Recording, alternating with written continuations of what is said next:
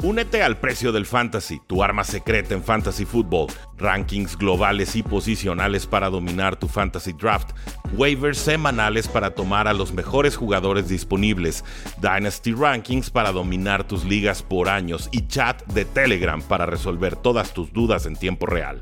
Visita stam.store diagonal precio NFL o da clic al link en este episodio para suscribirte. Saludos a todos y bienvenidos a un programa más de Tres y Fuera, donde la NFL no termina y nosotros tampoco. Mi nombre es Rudy Jacinto, me encuentran en Twitter, sí, lo voy a seguir llamando Twitter como arroba NFL y hay muchas noticias que platicar en estos momentos. Ya se acerca la primera semana de pretemporada. Se acerca también la fecha en la que estaremos haciendo todos nuestros fantasy drafts. Ya lo saben, suscríbanse, disfrútenlo, pruébenlo. Si se suscriben, mi responsabilidad y mi misión esta campaña será que ustedes sean campeones fantasy. Se está poniendo lindo, se está poniendo sabroso. Únanse, ahí los espero. También acabo de llegar de hacer yoga y también estuve nadando, ya estoy nadando 1500 metros y vamos subiendo las distancias.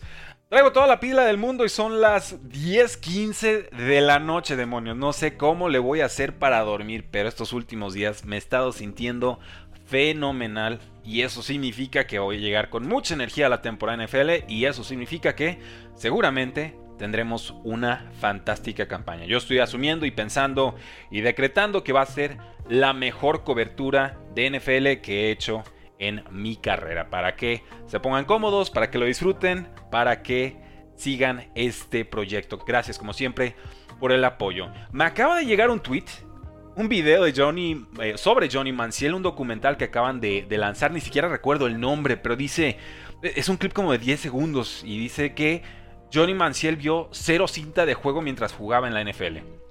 Y dice la gente, bueno, algo de cinta de juego debió haber visto, ¿no? Y le contesta el general manager de los Browns en ese entonces, que pudo haber sido Sashi Brown, si recuerdo bien. Eh, sus horas de iPad para ver entrenamientos y jugadas y demás, estudiar a los rivales, son cero horas con cero minutos y cero segundos. Y luego sale Johnny Manciel con el cero en la mano diciendo, sí, efectivamente no vi nada de cinta de juego. Y honestamente, para como jugó en la NFL, creo que a todos nos quedaba bastante claro. Pero pasemos a noticias de la NFL. Kareem Hunt estuvo cerca de firmar con los New Orleans Saints y siempre no. Diana Rossini fue la que confirmó en, principio el acuerdo entre eh, Kareem Hunt y los Saints.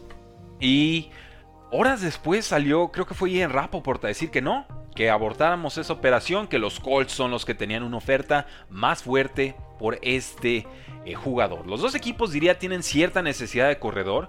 Eh, Colts definitivamente eh, mucho mayor porque Jonathan Taylor está en huelga, porque se le lastimó Zach Moss, se le sacaban las opciones. Y los Saints, bueno, tienen tres partidos de suspensión con Alvin Kamara, tienen a Jamal Williams, que para mí es un excelente suplente y un adecuado titular. tienen a Kendrick Miller, un novato que seguramente dará buenas prestaciones, pero como todo novato hay una curva de aprendizaje. Y entonces Alvin Camara podía venir a redondear muy bien eh, ese roster. Finalmente, pareciera en estos momentos, al momento de grabar este episodio, que va a firmar con los Colts, pero tendremos que esperar uno o dos días más para confirmarlo. ¿Qué ofrece Kareem Hunt? La temporada pasada logró 678 yardas, 4 touchdowns en 158 toques de balón. Esto nos da 4.3 yardas por toque de balón. Esto incluye acarreos, incluye recepciones. Eh, sí noté a Kareem Hunt con menos explosividad y no recuerdo algún reporte de lesión eh, para atribuírselo a eso. Entonces sí podríamos estar viendo el, inicio del declive físico de Kareem Hunt, pero de todas formas sigue siendo un jugador completísimo, un jugador sumamente útil, sobre todo en el juego aéreo y sobre todo también en protección de pase, que por ahí es donde a los novatos les cuesta hacerse con un lugar en la alineación titular. Eh, Anthony Barr también habían dicho que había firmado con, los Saints y luego que siempre no. Entonces, bueno, un día de, reportes o de falsas alarmas. Los Lions firmaron al quarterback Teddy Bridgewater y es el nuevo quarterback número 2 del equipo. Es un acuerdo por un año. No se revelaron las cifras financieras. Eh, Teddy Bridgewater también un buen suplente y un titular de media tabla para abajo. Realmente, si depende de tu temporada de Teddy Bridgewater, creo que ya sabemos que eh, va a haber un techo muy marcado en, tu ofensiva. Logró 62% de pases completados para casi 700 yardas, 4 touchdowns y 4 intercepciones en 5 partidos con los Dolphins la temporada pasada. También es cierto que el quarterback titular de los Lions, Jared Goff, ha sido bastante duradero físicamente hablando en la NFL desde que llegó a la liga en 2016. Así que si todo sale bien, Jared Goff sería titular toda la temporada, pero Terry Bridgewater, que ya se convierte oficialmente en un trotamundos a lo Fitzpatrick, llega a complementar esta ofensiva con los Texans, ojo con este receptor novato, Tank Dell, ha estado mostrando excelentes habilidades de separación y excelente química con CJ Stroud, quien lo pidió el día del draft. Dijo, quiero a este receptor y el equipo se lo concedió. Si todo sale bien, Tank Dell debería ser el receptor slot titular y de hecho así aparece en el primer depth chart del equipo que no es oficial, pero fue publicado por la franquicia el pasado lunes. Tank Dell es un jugador de tercera ronda, Logró casi 1400 yardas aéreas y 17 touchdowns la temporada pasada, pero fue en la FBS, que es una categoría de un nivel eh, inferior, digamos, a la, tradicional. Ahora, 5'8, 165 libras. La duda era, ¿se va a traducir su estilo de juego a la NFL? Parece que sí. Hasta el momento, los reportes indican que él sería el titular. Entonces, ojito con él, se vale tomarlo con ese último pick de draft. Sobre todo en ligas de dinastía, lo he estado viendo que, se va al final de segunda ronda, inicios de, de tercera.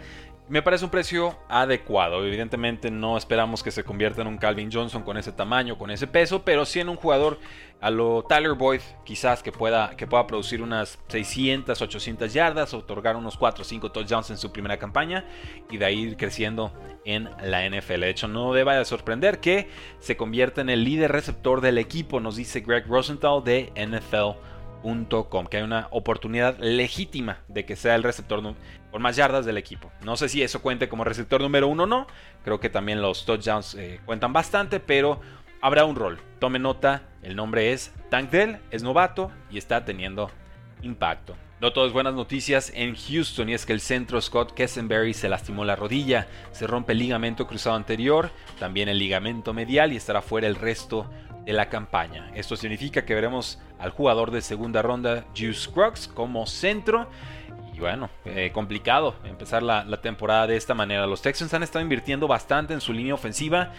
Y también perdieron por algunas semanas al tackle ofensivo Tyrese Howard. Y él se rompe la mano, estará fuera de 4 a 6 semanas. Le habían ofrecido un contrato y lo aceptó de 3 años y 56 millones de dólares. Así que los suplentes van a tener que empezar en la línea ofensiva y esa es mala receta para un quarterback novato. Por lo pronto será reemplazado Tyrese Howard por George Fanta, quien recordarán con los Seattle Seahawks. Eh, no corrió eh, Jerome Ford con los Cleveland Browns en el partido del Salón de la Fama y esto sugiere que es el corredor número 2 del equipo. Y normalmente cuando no juegan los titulares significa que los están cuidando porque no quieren que se lastimen porque ya tienen un rol seguro en la franquicia. Jerome Ford, sin embargo, se lastimó el pasado viernes una lesión, no, el pasado lunes, disculpen, una lesión de pie derecho. No he visto mayor reporte al respecto. Esperemos que no sea de gravedad. Hasta el momento yo creo que no lo es, si no ya hubiera trascendido la importancia de la lesión. Es un buen corredor, es bueno en bloqueo de pases, bueno atrapando pases, es realmente un jugador complementario perfecto para Nick Chubb. Lo tengo en un par de ligas de dinastía y estoy esperando que produzca de forma importante. Se está yendo en redraft como en ronda 20, así que es un jugador prácticamente gratis y si se llegase a lastimar Nick Chubb, toco madera para que no suceda, eh, Ford sería un jugador importantísimo en fantasy fútbol. Con los Eagles, el corredor Kenneth Gainwell es el que más ha sido utilizado en drills de dos minutos. Estas son las situaciones de final de segundo cuarto y final de último cuarto, cuando tienes que jugar acelerado, en no huddle, y realmente son jugadas muy muy rápidas. Esto podría limitar aún más la producción de DeAndre Swift, porque Rashad Penny es un gran corredor, se lastima mucho, pero por eficiencia es de lo mejor de la NFL. Si Kenneth Gainwell está teniendo los drills de dos minutos. Y luego tenemos a Jalen Hurts llevándose todos los touchdowns y todas las yardas terrestres en corto yardaje en vez de Swift. Pues está complicado el asunto para DeAndre Swift, que fue cambiado de los Lions a los Eagles. Veamos a Swift como un corredor número 3 para efectos de fantasy football. Veámoslo como un flex. Los Patriots firmaron al pass rusher Trey Flowers, quien estuvo un rato, un buen rato con los Detroit Lions, un contratazo. No lo termina de desquitar, realmente muy perdido, lesiones y demás. Regresa a Patriots donde brilló de forma muy importante. Realmente si pudiera recuperar algo de su nivel en esta ofensiva sería de impacto inmediato con los Patriotas de Nueva Inglaterra. o aficionado de los Pats que soy, cuando vi la contratación dije, ah, espero que funcione porque tengo muy gratos recuerdos de Trey Flowers. Con los Chiefs espera que el corredor sea Pacheco y el receptor que Darius Tony estén disponibles para semana 1. Ambos están regresando de lesión. Con los Bears, el pass rusher Yannick Ngakwe firmó por un año y hasta 10 y medio millones de dólares. Un jugador de 34 años, pero bastante productivo. Ahí les van sus stats del 2022. 29 tacleadas, 8 de ellas para pérdida, casi 10 capturas, tuvo 9 y medio, y 16 golpes a mariscales de campo en 15 partidos con los Colts. De hecho, desde 2016, Yannick Ngakwe nunca ha tenido menos de 8 capturas en una temporada, así que de inmediato se convierte en el mejor pass rusher de los Osos de Chicago, un grupo que incluye a jugadores como DeMarcus Walker, eh, Travis Gibson, Dominic Robinson y Rasheen Green. Algunas extensiones más de importancia. Los Saints firmaron al pass rusher Cameron Jordan, ya veterano, a una extensión de dos años y casi 28 millones de dólares. Sí o sí le tienen que dar ese dinero, es la pieza clave en esa defensiva. Los Cowboys firmaron al safety Malik Hooker por una extensión de 3 años y 24 millones de dólares, manteniendo entonces su secundaria bastante consolidada. Los Bengals firmaron al linebacker Logan Wilson a una extensión de 4 años y hasta 37.25 millones de dólares. Jugador importante de 27 años que tuvo 123 tacleadas y calificación de casi 73 por Pro Football Focus la campaña Con los Panthers firmaron al linebacker externo Justin Houston por un año y 6 millones de dólares. Tuvo 9 y medio capturas y 17 golpes a mariscales de campo en 14 juegos con los Ravens, pero solo uno de esos juegos fue titular. Esto significa que ya es un pass rusher de rotación, pero que definitivamente puede ayudar a la joven defensiva de los Panthers. Los Colts firmaron al corredor Kenyan Drake, pero si están buscando a Kareem Hunt, evidentemente no están satisfechos con su backfield. Los Vikings firmaron al receptor en Kill Harry, a quien recordarán como primera ronda de los Patriotas de Nueva Inglaterra y como generalmente sucede con sus primeras rondas con receptores, no funcionó. En fin, veremos cómo le va con los Vikings, un jugador de rol que tendrá que pelear y rápido para hacerse con un lugar en el roster. Los Eagles firmaron a los linebackers Miles Jack y Zach Cunningham, ambos son contratos por un año. Eh, asumimos, no salieron las cifras, pero debe ser por el mínimo de veteranos. Y es importante porque Nakobe Dean no tuvo realmente participación el año pasado.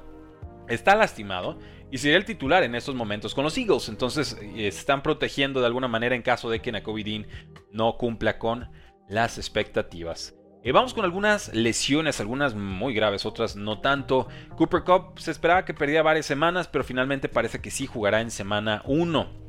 Kenneth Walker sigue fuera como corredor de los Seattle Seahawks.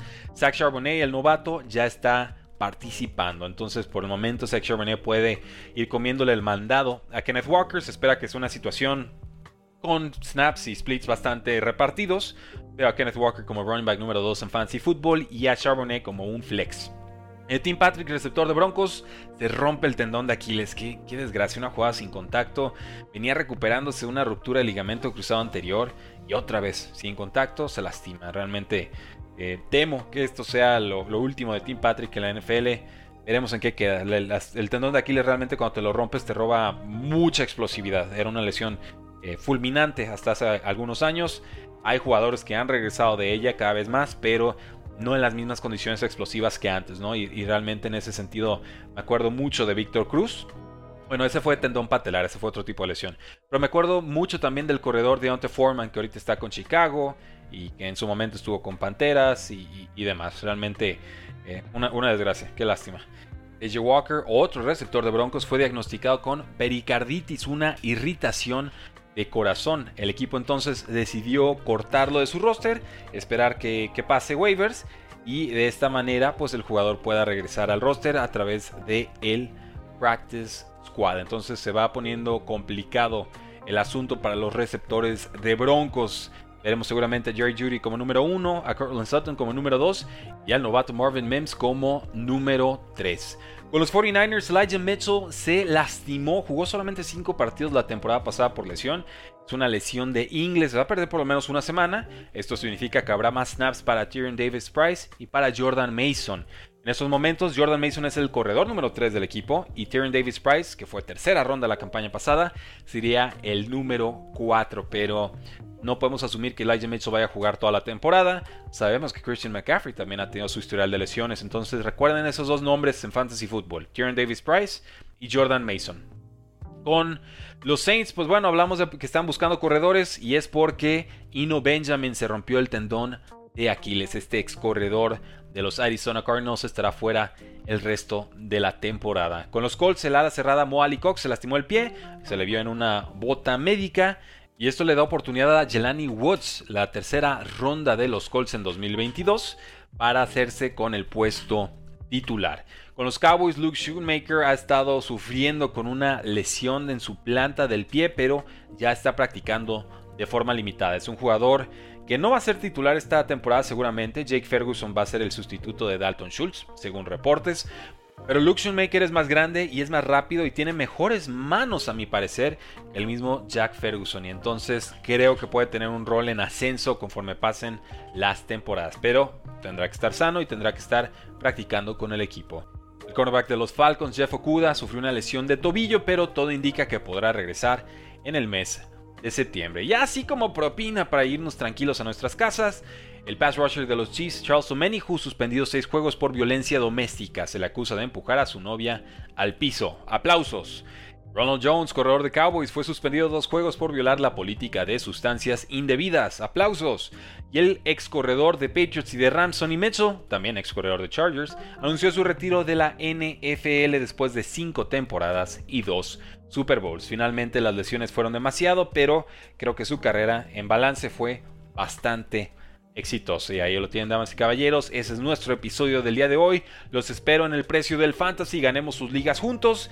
Y también, por supuesto, los invito a que le dejen una excelente reseña a este episodio y a este podcast en Spotify. En Google Podcast, realmente en, iTunes, donde sea que nos escuchen, dejen una buena reseña, pongan un comentario breve de por qué les gusta esto que hacemos, porque Ayuda mucho a que nuevos aficionados encuentren el podcast, se enamoren del podcast y se suscriban a este su podcast, porque la NFL no termina y nosotros tampoco. Tres y fuera.